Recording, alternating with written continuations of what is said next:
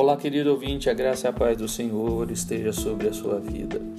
Provérbios capítulo 11, versículos de 15 a 17, versículos 22 e 23, versículo 27 e versículo 30 nos falam sobre a sabedoria.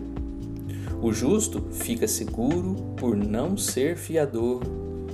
Ele alcança a honra nesta sua sabedoria.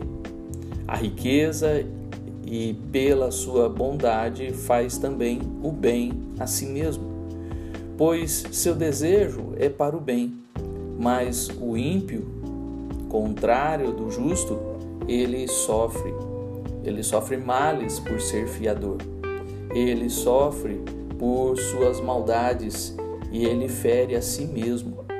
E sua falta de discrição não reconhece o valor do bem e se volta em ira. Nós vemos aqui algo tão importante para a vida daquele que é justo e da vida de, que, de quem é ímpio. Ele não está agora só atingindo o próximo, como nos conselhos dos versos de 12 a 14, mas agora ele está atingindo a si mesmo.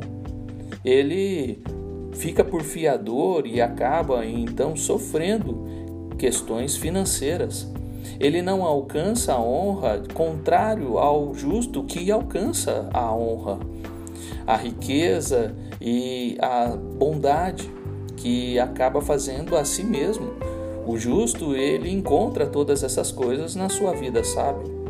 E porque o seu desejo tem sido sempre para o bem, enquanto o desejo do ímpio é sempre para o mal e se torna em ira.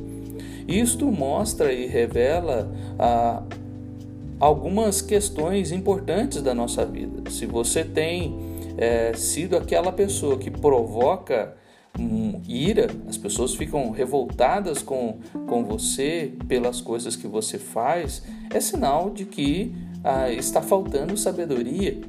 Só que esta falta de sabedoria está provocando males na sua própria vida, não só na vida do outro mas na sua própria vida.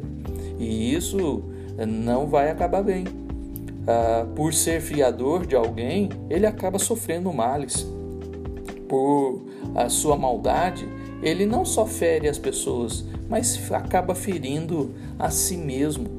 Por isso, a sabedoria é importante ser ah, encontrada na vida. E Cristo, Ele é a nossa sabedoria.